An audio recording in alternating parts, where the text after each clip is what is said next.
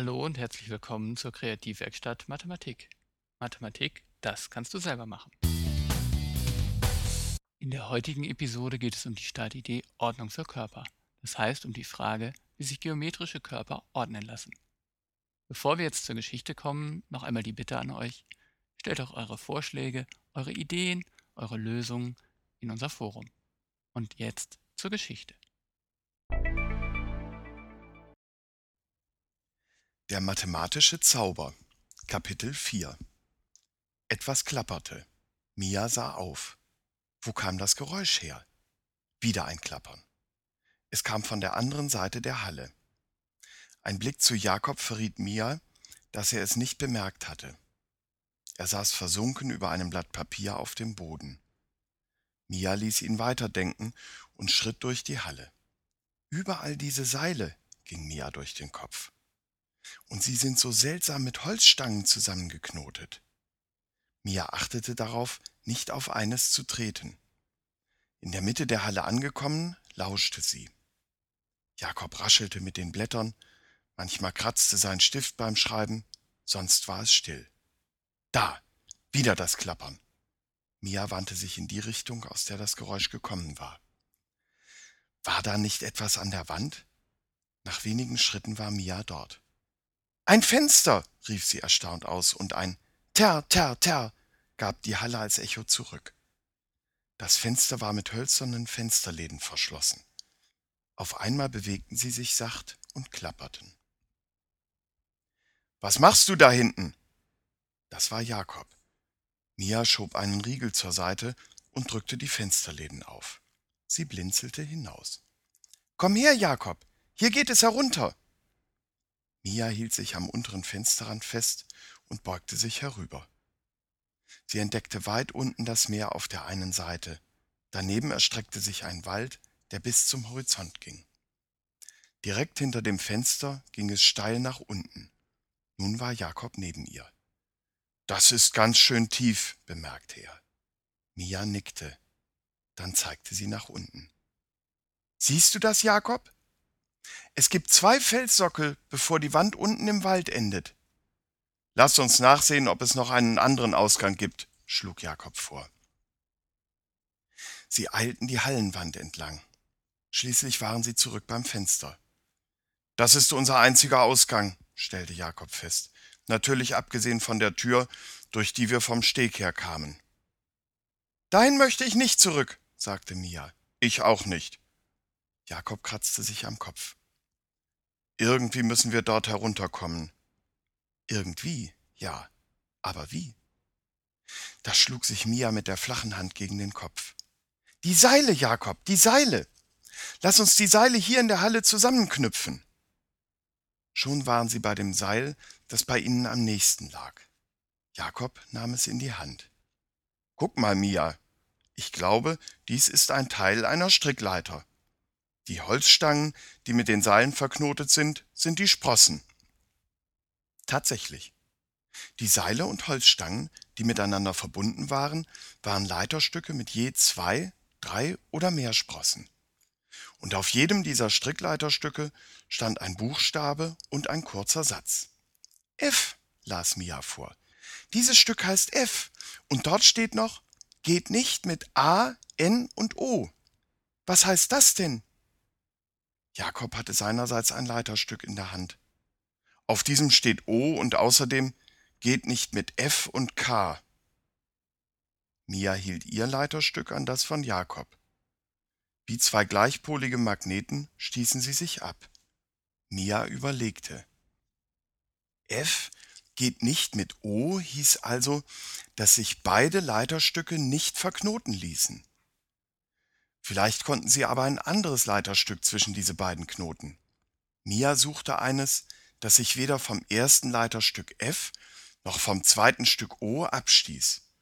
Doch sie konnten alle drei nicht verknoten. Sobald das Leiterstück F mit dem Mittelstück verknotet war, stieß auch dieses sich vom Leiterstück O ab.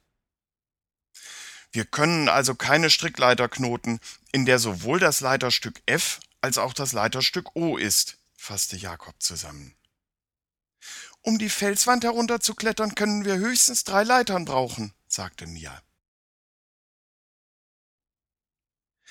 Um die Felswand herunterzuklettern, können wir höchstens drei Leitern brauchen, sagte Mia. Eine Leiter zum ersten Felsvorsprung, eine zum zweiten und eine bis ganz nach unten. Aber sie müssen auch lang genug sein. Mias Blick wanderte über all die Leiterstücke, die in der Halle lagen.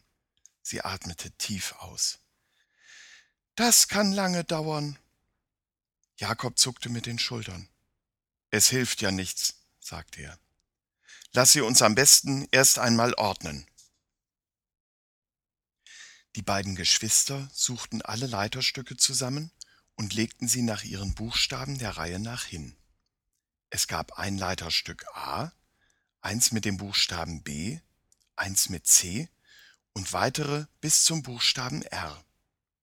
18 Leiterstücke waren es insgesamt.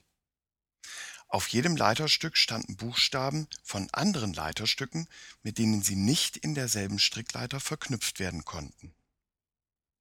Ich habe keine Lust, so lange mit den Stücken herumzuprobieren, bis wir drei Strickleitern zusammen haben, sagte Jakob. Fällt uns kein besserer Weg ein? Mia überlegte. Eine Sache schien sie zu vergessen. Aber welche? Was vergaß sie?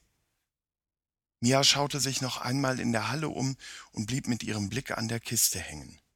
Natürlich, Jakob. Wir können die Kiste verwenden. Die Kiste? Nicht wirklich die Kiste, aber ihren Inhalt, die mathematischen Farbtöpfe.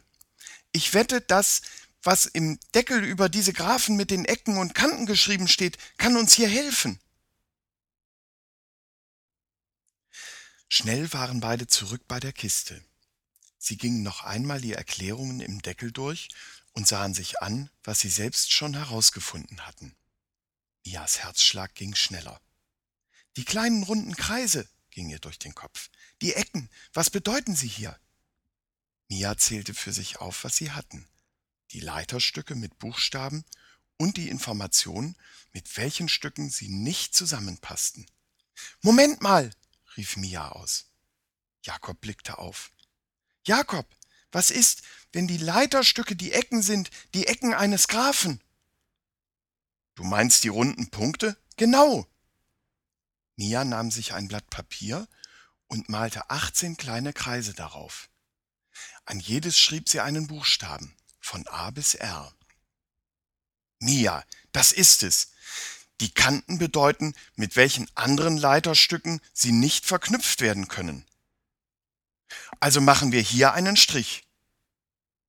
Jakob zeichnete eine Linie zwischen dem Kreis F und dem Kreis O. F geht nicht mit A, N und O, erinnerte sich Mia. Sofort zeichnete sie zwei weitere Linien ein zwischen F und A und zwischen F und N. Ich lese dir die anderen Leiterstücke vor. Zeichne du die Kanten ein, schlug Jakob vor. Und so machten sie es.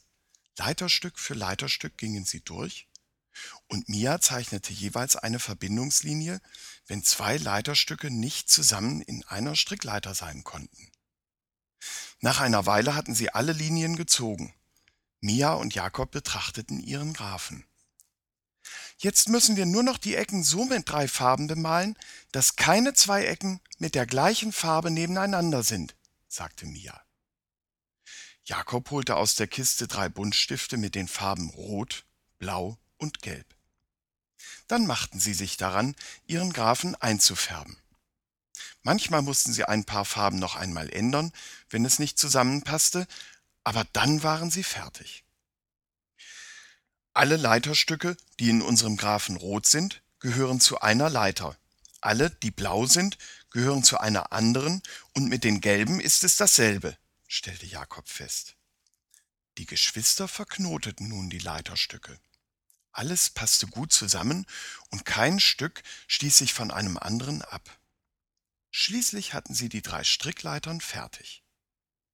Am Fenster gab es zwei Haken, an denen sie die erste Leiter festknoteten. Jakob legte sich die beiden anderen Strickleitern über die Schultern und trat aus dem Fenster auf die Strickleiter.